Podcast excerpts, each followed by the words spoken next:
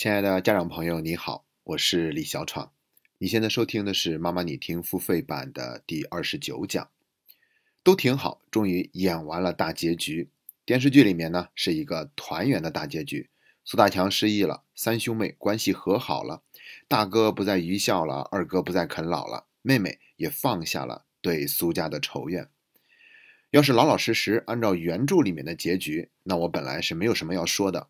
关键就是电视剧版的大结局改编的也太厉害了，所以这期节目呢，我就忍不住还想再一次聊一聊这部戏。重点就是聊电视剧的结局和原著结局的对比。我会分成三个部分来聊。第一部分我会先谈一谈对苏大强这种性格的解读。第二个部分会从影视作品的二次创作的角度来看一看都挺好的结局改编。第三个部分则是聊一聊。电视剧结局和原著结局的对比，尤其是利益上的对比。那我们先来聊第一个部分，谈一谈对苏大强这种性格的解读。我看很多文章都说，苏大强之所以这么作妖，就是因为呢，苏母太强势了。他在自己的媳妇跟前常年遭受压抑，等到苏母离世以后呢，就出现了这种报复性反弹。所以呢，就相当于是对自己过去的人生做了一个补偿，所以才会这么的作。但是我个人觉得呢，这未必是反弹，或许他原本就是这么个人儿。就算是前面几十年他没有受到妻子的打压，他也照样会这么做。而且我觉得呢，苏母之所以活成那样，也跟苏大强的性格有关。苏母去当家里的顶梁柱，那也是有被逼无奈的成分的。你可以想想，如果作为妻子根本就不去管丈夫，任由他各种作妖，那还了得呀？所以呢，最后苏母就不得不变得更加的彪悍泼辣。这里面是有苏大强很大一份功劳的。那苏大强究竟是一种什么样的性格呢？我们简单来总结一下，那就是不承担责任、爱慕虚荣、自私自利。所以遇到问题呢，一定是用逃避的方式来对待的，因为他不敢承担责任嘛。你看，无论是小的时候明玉遭遇母亲的不公正待遇，还是长大以后他二哥亲自打了他一回，面对这些冲突呢，苏大强从来都是说自己管不了，自己管不了。然后呢，又特别的爱慕虚荣，所以别人如果不满足他的条件，他就开始用威胁的方式去对待别人。在这方面呢，只有明玉一个人还能够看透，知道他心里面真正是怎么想的。所以有的时候一发飙，他马上就乖乖的听话了。这种性格呢，本身就造就了苏大强这种人生的悲剧。但是呢，电视剧版最后居然给他洗白白了，这也是我最不爽的地方。那我们再来看第二个部分，从影视作品的二次创作来看一看，都挺好的电视剧结局改编。要知道，在进行影视创作的时候，改编是非常正常的，有的改编甚至都变成了经典，比如说。姜文的电影《阳光灿烂的日子》是改编自王朔的小说《动物凶猛》，那姜文呢是用电影更加丰富的镜头语言，描述出来一种超越了文字范围的精彩，所以就创造了更大的美感。同样，张艺谋的《活着》是改编自余华的同名小说，要知道原著里面主人公的命运更惨，最后就只剩他一个人了。电影里面呢，则是留了一点念想，老夫老妻都在，外孙也活着。然后电影里面把皮影戏这个道具运用到了极致，成了命运变迁的一个象征。香港呢则是有徐克的《笑傲江湖》，它是改编自金庸先生的同名武侠小说。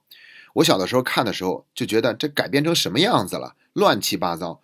东方不败干脆变成女人了，还跟令狐冲有恋爱关系，他们本来就不是一代人的好不好？有没有搞错？等到长大了以后才知道，这就是二次创作。他是允许跟原著有所不同的。你看电影里面，林青霞就把东方不败这个角色给演活了，集男人的霸气和女人的妩媚于一身，塑造出了一个前所未有的人物形象。所以呢，像这样的二次创作都是要留名青史的。但也是有一些作品在进行原著改编的时候呢，水平就差了去了。比如《失恋三十三天》这个电影，虽然当时是大卖，广受好评。但是结局呢？我感觉跟原著还是差了不少。电影中的结局是王小贱用对面大楼的广告牌给黄小仙儿做了一个表白，但是呢，仔细琢磨一下，你就会发现这种做法呀，跟剧中的人物的性格不大一样，都不像是他们能干出来的事情，所以看的呢也都会尴尬到不行。而导演之所以这么改编呢，是因为原著的结局是一场堵车的戏，而拍堵车的戏的成本实在是太高了，所以没办法，为了节省成本，算是一种妥协，不得已而为之，改变成了这样的一个结局。好了，我们说了这么多例子，接下来就谈一谈都挺好的电视剧结局的改编。其实呢，我也能理解，这样的改编也是出于对观众诉求的迎合和满足。因为大家都心心念念看了四十多集了，跟着剧情一起骂人，一起心疼，一起流泪，一起讨论，到最后你给的结局竟然是戛然而止、不了了之的，那很多人都会受不了的。所以呢，必须得给观众安排一个大团圆的结局。这样才算是有一个交代，观众才会感觉满意。那我们不妨就先来看一看原著作品的结局。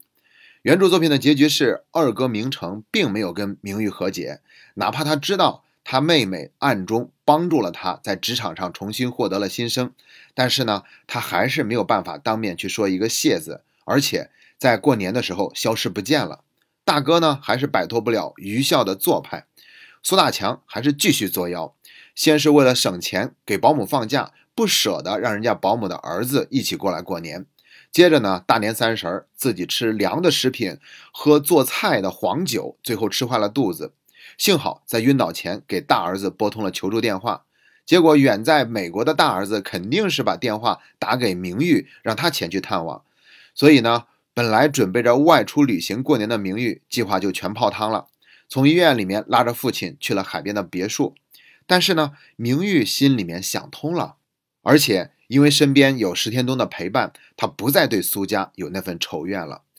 书里面是这样说的：他不寄予厚望，也不恨之入骨，该怎么样就怎么样，他和石天东幸福就行了。这是原著的结局。那我们再来看一看改编的结局。坦白讲，这个改编呢，还是改的蛮有合理性的。三兄妹之间积怨已久，关系很难改变，是吧？那就让他那个作天作地的戏精爹变成一个忘东忘西的失忆爹。失忆从某种意义上就跟死亡差不多了。人之将死，其言也善。所以这就给苏大强性格的转变做了一个很好的铺垫，很顺理成章，对不对？然后再给他安排一场失忆之前的遗嘱。你们三个兄妹还要怎么闹下去？二哥呢，也是经历种种打击，不能再继续沉沦了吧？观众也会受不了的，毕竟还有一个那么好的媳妇儿在等着你回归呢，所以给他安排一个高薪的工作，让他去非洲锻炼两年，这样呢就只能是把父亲交托给妹妹了。那总要跟妹妹去和解一下吧。所以二哥都变好了，失忆的爹也都想着给明玉买学习资料了，你明玉还在那个地方记着仇，不合适吧？那你也得和解。所以最后呢，这个大团圆就显得顺理成章。但我觉得呢，这恰恰是。最大的败笔，他简直就是在糊弄观众，也是在掩盖矛盾，不顾事实。所以接下来呢，我们就要正式聊一聊第三部分：电视剧结局跟原著结局的对比到底是差在哪里了？如果你想收听本期节目的完整版内容，欢迎关注我们“妈妈你听”的微信公众号。你只需要在微信里输入“妈妈你听”的拼音全拼，就可以找到我们的微信公众号了。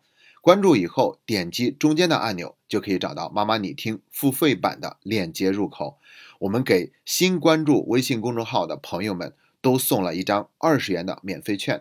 如果你愿意的话，我们会在那里继续等待着跟你分享更多精彩的消息。最后，再次感谢一直以来您的信任和支持。今天的节目就到这里，谢谢大家。